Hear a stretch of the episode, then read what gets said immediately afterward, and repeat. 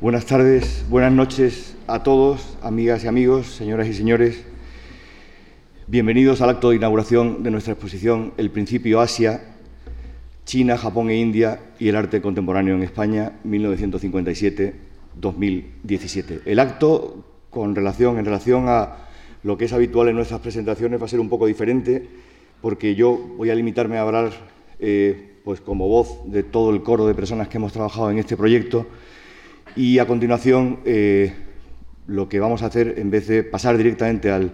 concierto, que es el tercero, por cierto, del ciclo eh, Oriente y la música occidental organizado por esta casa, eh, lo que va a ocurrir es que mm, vamos a proyectar la primicia, un resumen en primicia de, el resultado de algo que explicaré a continuación, un proyecto de historia oral, gracias al cual, o en el, en el cual hemos podido entrevistar personalmente y grabar en audio y vídeo, y es un tesoro, creemos, lo que hemos obtenido así, a 13 artistas presentes en la exposición. A continuación, eh, el concierto eh, correrá a cargo de la pianista Yukiko Akagi, que interpretará obras de Takemitsu, Debussy, Hosokawa, Benet Casablancas e Ichinayagi. Japón en Europa, Europa en Japón. Eh, Solemos empezar dando las gracias. Eh, en este caso, el agradecimiento es tan profundo como en todos los casos, pero se aplica a tantas personas que eh, la doble página que solemos dejar quieta en la pantalla antes de presentar el acto, pues ha debido ser una, triple página, porque hay muchísimas personas, instituciones, a las que eh, debemos un, agradecimiento muy profundo. gracias a su ayuda ha sido posible este proyecto. No me resisto, aunque uno corre siempre el peligro de dejarse a alguien fuera, no me resisto a nombrar hoy aquí a los artistas que nos acompañan. Como saben, en la exposición hay 66 artistas activos en nuestro país, muchos de ellos vivos y muy activos todavía. Y entre nosotros, entre ustedes, están Luis Feito, José María Iturralde, Frederica Mat, Noni Lazaga, Gerardo Aparicio, José María Sicilia, Jordi Teixidor, Alfonso Albacete, José, María, José Manuel Ballester, Eva Lotz, Enrique Brinkman, Marta Cárdenas, José Manuel Broto, Chema Madoz y Herminio Molero. No todos han podido venir, pero todos están de alguna manera presentes. Esta exposición tiene como título El principio Asia, China, Japón e India y el arte contemporáneo en España, 1957-2017. Y ocurre que el continente asiático tiene 40 millones de kilómetros cuadrados, lo habitan miles de personas, tiene culturas e incluso países milenarios que existían cuando el nuestro era apenas un puñado de condados o de taifas, y eh, Europa, por lo menos en sentido geográfico, es una especie de península de Asia y nuestro país una especie de cabo de esa península. ¿No es este proyecto, por tanto, algo muy desmesurado? ¿Cabe hacer la comparativa entre las tres grandes culturas asiáticas, la India, China y Japón, por otra parte, algunas muy diversas entre sí, y el arte español contemporáneo, pues espero convencerles de que no. De todos modos, eh, si me apuran, el proyecto empezó de una manera todavía más desmesurada. Eh, empezamos intentando ver si era factible, si era viable eh, hacer un proyecto expositivo que contase la influencia de Japón, después pronto nos dimos cuenta de que esa eh, influencia debía extenderse a China y a la India en el arte de Occidente. Eh, digamos que queríamos empezar allí donde las exposiciones sobre el japonismo terminan, es decir, a principios o a mediados del siglo XX. Y pronto nos dimos cuenta de que ese proyecto ambicioso y maravilloso, si se tienen los medios y sobre todo el espacio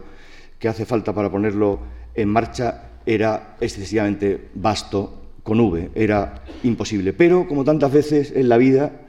lo inesperado te sorprende y cuando buscas algo no lo encuentras, pero en cambio en el proceso de búsqueda aparecen otras cosas que muchas veces son más interesantes o más apropiadas,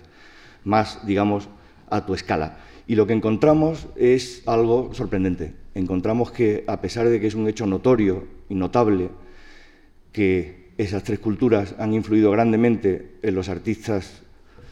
activos en nuestro país entre los años 50 y aquellos nacidos en torno, ese es el corte temporal que hemos dado, en torno al año 1966, la fecha de inauguración del Museo de Arte Español, aunque eso era un hecho conocido y notorio, era un hecho que no se había visto. O dicho de otra manera, nadie había dedicado un proyecto expositivo a mostrarlo. De manera que, eh, como a veces ocurre en la vida, hay cosas que son conocidas, pero nadie las ha visto. Eh, brillan por su ausencia, por usar la frase hecha. Y obviamente eh, lo que los occidentales hemos inventado para dar a conocer lo desconocido o para visualizar lo que se conoce pero nadie ha visto es una exposición. Y nos lanzamos a hacer esta. Nos lanzamos a hacer esta exposición y eh, inmediatamente nos dimos cuenta de que por parte de la Fundación Juan Marc, que es una institución en la que hemos trabajado, eh, digámoslo así, mayoritariamente en el campo del siglo XX, de nuestros días eh, o de los antecedentes del arte moderno y contemporáneo en la historia del arte occidental, con excepciones como exposiciones muy tempranas, ya en los años 70, sobre el arte de Papúa y Nueva Guinea, o una exposición memorable en los años 90 sobre el periodo Edo japonés, digamos que estábamos jugando en terreno contrario. Eh, ninguno eh, de los del equipo de esta casa éramos especialistas en ninguno de esos tres ámbitos culturales. De modo que nos dimos cuenta de que debíamos crear un equipo curatorial en el que invitáramos a personas que sí saben de lo que hablan cuando hablan de Japón, China y la India. Y así fue como se incorporaron al equipo formado por Inés Vallejo, Marta Ramírez en la coordinación, Inés Vallejo en la jefatura de proyecto y yo mismo, Pilar Cabañas, Matilde Arias y María Jesús Ferro, que han sido las, comisarias invitadas para este proyecto. Eh, además de ellos, eh, de ellas, perdón, hemos contado con colaboradores de lujo como David Almazán o como Elena Barles, es decir, todos nombres asociados a los grupos de investigación en torno a Asia que hay en nuestro país, eh, nacidos pues al calor de figuras como Federico Torralba en Zaragoza o Carmen García Ormaechea en la Complutense de Madrid. Eh, si doy estas referencias es para llamar la atención sobre el hecho de que mm, nuestro país no está ayuno de personas especialistas en esos tres ámbitos culturales no está ayuno de estudios de orientalismo o de especialistas en Japón, en la India, en China, en el Nepal, en el Tíbet. Lo que ocurre es que eh, trabajan en los ámbitos especializados de la academia. Publican estudios muy rigurosos, científicos, que como ocurre en el ámbito académico están dirigidos básicamente a sus colegas especialistas, no al público en general. En cambio, cuando uno trabaja en una institución como esta, su objetivo es poner en marcha proyectos de investigación presididos por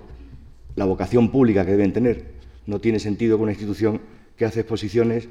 aborde un tema o una tesis interesante si esa tesis no es visualmente plausible. Para eso es mucho más cómodo y mucho más fácil y mucho más barato escribir un libro, no organizar una exposición. Eh, nos pusimos a trabajar y eh, durante unos años hemos trabajado en eh, algo cuyo resultado es la exposición que ya han visto o van a ver, más algunos,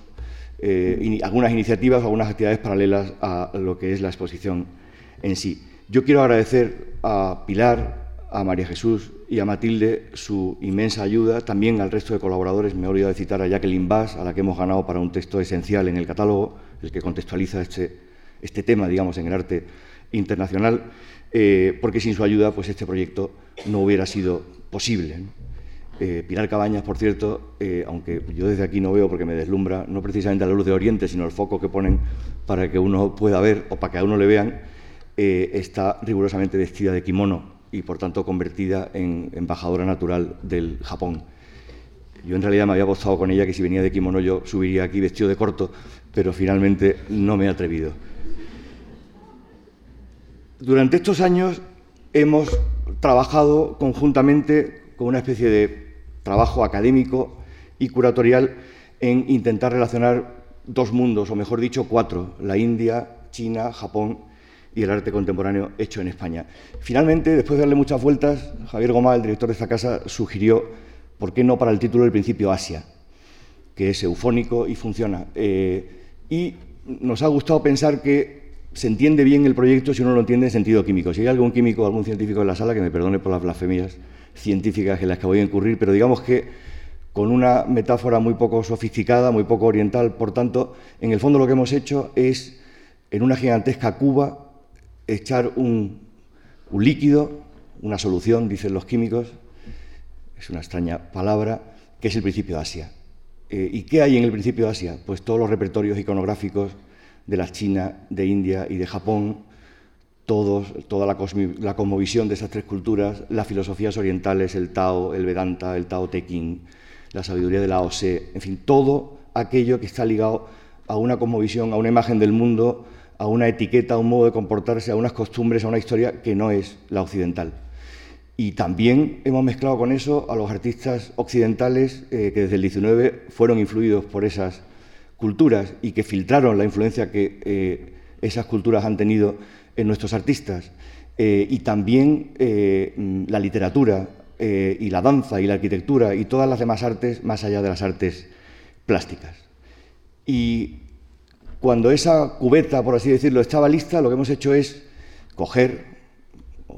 digamos, delicadamente, aunque los que están entre nosotros se han dejado eh, mm, con bastante eh, diligencia, introducir en esa solución a los artistas españoles contemporáneos y sacarlos, antes de que se ahogasen,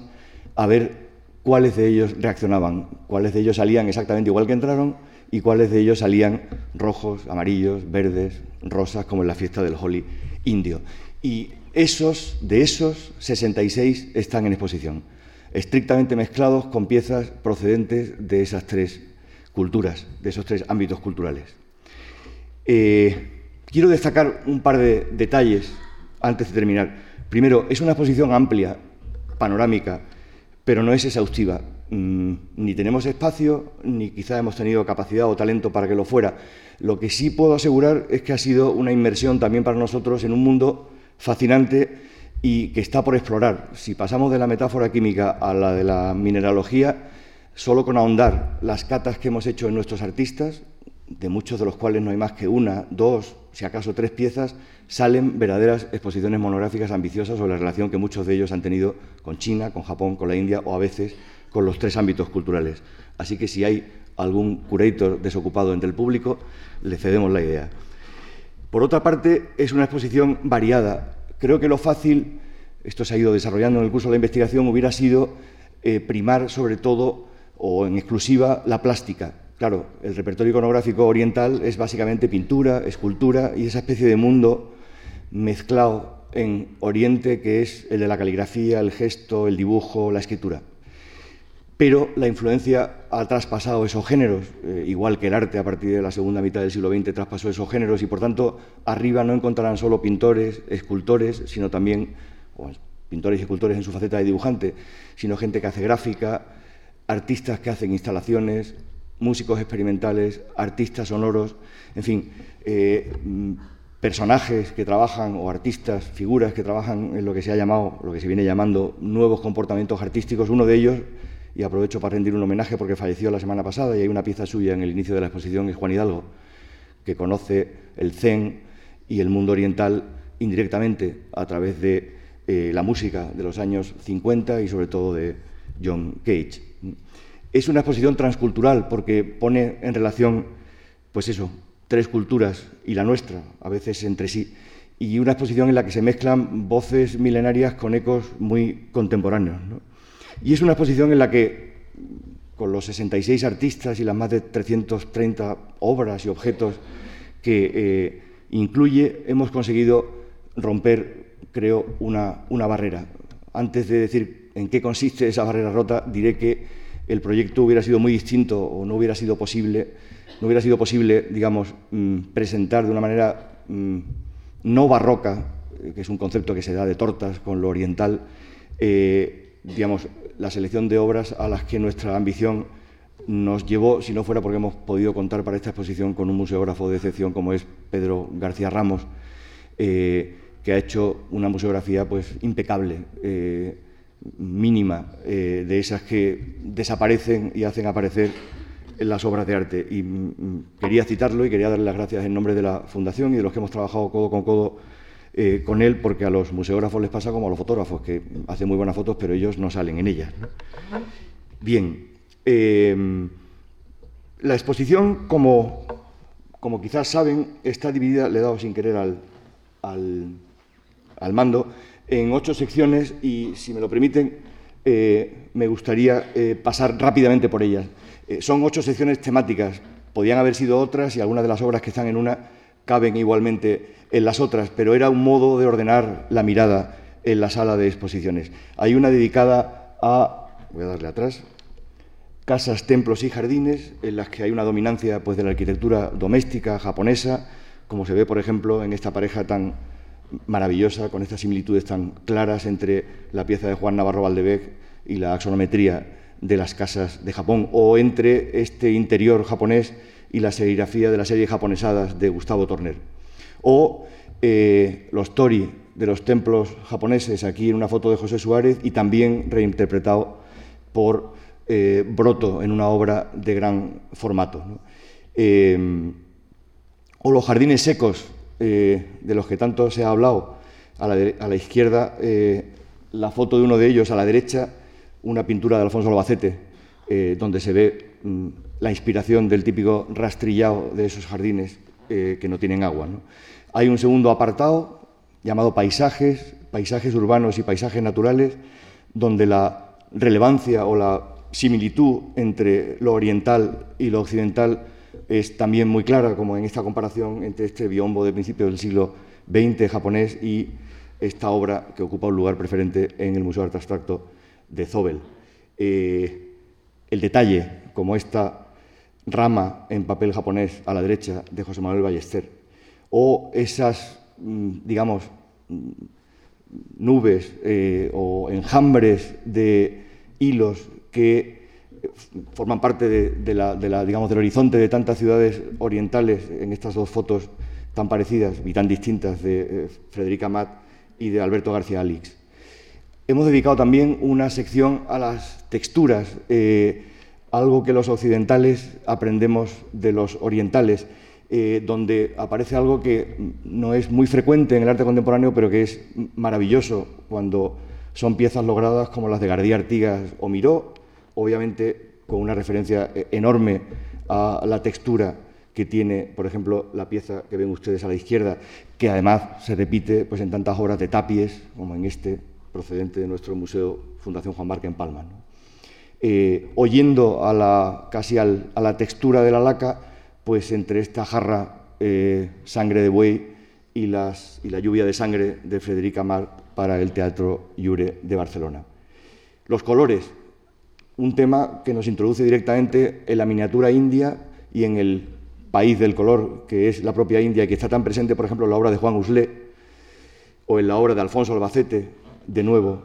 Y no podía faltar el dicho aquel de que Oriente está lleno de dioses, todo lo referente al espíritu, la contemplación y la energía eh, tan, tan presente en la cosmovisión o en las imágenes totales de la realidad de la India, de Japón y China. Eh, juega un papel especial, obviamente, Pablo Palazuelo con sus yantras y sus mandalas, pero también otros artistas como Manuel Rivera eh, o Miquel Barceló, aquí junto a un Buda, uno de sus dibujos realizados en muchos días de trabajo en el Museo Guimet en París, que como saben es un museo dedicado a los fondos orientales. Quizá el aspecto o la sección más conocida de la exposición sea la dedicada al signo, al gesto y a la abstracción, donde ocurre que los límites entre la pintura contemporánea eh, hecha en nuestro país y las referencias o la iconografía oriental casi en algunos casos es difícil de distinguir. Uno ya no sabe cuál es el tapies y cuál es el caquemono, eh, qué líneas están hechas por el pintor eh, y qué caligrafías están hechas por el escriba o las piezas de Luis Feito. A partir de Japón, eh, con los procedimientos que a todos nos resultan naturales del pop, muchos artistas se han apropiado de esas iconografías y de ahí han salido pues, reinterpretaciones de Hiroshige, como la pieza la sombra de Hiroshima de Juan Navarro Balbec en ese gran, cuadro, o eh, Ramón Gaya, eh, que hace uno de sus naturalezas muertas o sus, estantes, digamos, eh, copiando o evocando el mundo de los samuráis, o el simulacro tan cercano al kimono de Gustavo Torner. Hay una última sección dedicada a la poesía, que va del haiku a la práctica zag, es decir, que va de las colaboraciones entre pintores como Miró y, poetas como Takekushi, eh, a, a, la poesía visual a la izquierda de Joan Brosa o a la fotografía poesía visual o casi haiku de Chema Madoz, un elogio de la sombra en el que hay un texto de Tanizaki jugando con la sombra de una ventana. Eh, y por último, hemos querido rendir un pequeño homenaje porque eh, obviamente explicaba mucho a la figura de Fernando Zobel, que fue, mm, aparte de otras muchas cosas, un auténtico puente entre Oriente y un par o tres de generaciones de artistas españoles. Ahí tienen ustedes algo eh, maravilloso que es uno de sus cuatro cuadernos de, digamos, de notas de clase para sus clases en el año 54, si no me equivoco, en el Ateneo de Manila, en la Universidad del Ateneo de Manila, sobre arte, eh, eh, pintura y cerámica japonesa y china, y a la izquierda, pues una pieza probablemente excavada por él mismo en Calatagán, en Filipinas, de origen chino. Y por último, antes de que todos viajáramos en aviones de bajo coste y nos moviéramos como Pedro por su casa por todo el globo, es obvio que muchos de estos artistas hicieron sus primeros viajes en sus bibliotecas. Eh, y hemos dedicado un apartado a presentar, mm, a modo de metáfora, eh, parte de las bibliotecas de Eduardo Chillida, Antoni Tapies, Fernando Zobel y Pablo Palazuelo. Podríamos haber tenido muchos más, pero tenemos una dificultad de espacio. También hemos querido pedir a algunos de los artistas pues piezas orientales de todo tipo con las que conviven en sus casas, que han estado presentes muchísimas veces, muchísimo tiempo en sus eh, estudios. Eh, aquí pueden ver ustedes algunos ejemplos. Voy a terminar. Eh, quiero recordarles que la Fundación ha organizado un ciclo de conferencias, perdón, un ciclo de música titulado Oriente y la música occidental. Ya han tenido lugar dos conciertos y el de hoy es el tercero, todavía quedan dos. Hay un programa de mano con, un, eh, con unas notas al programa de, José María Sánchez Verdú, que además comparece también como compositor y es probablemente la mejor banda sonora recomendable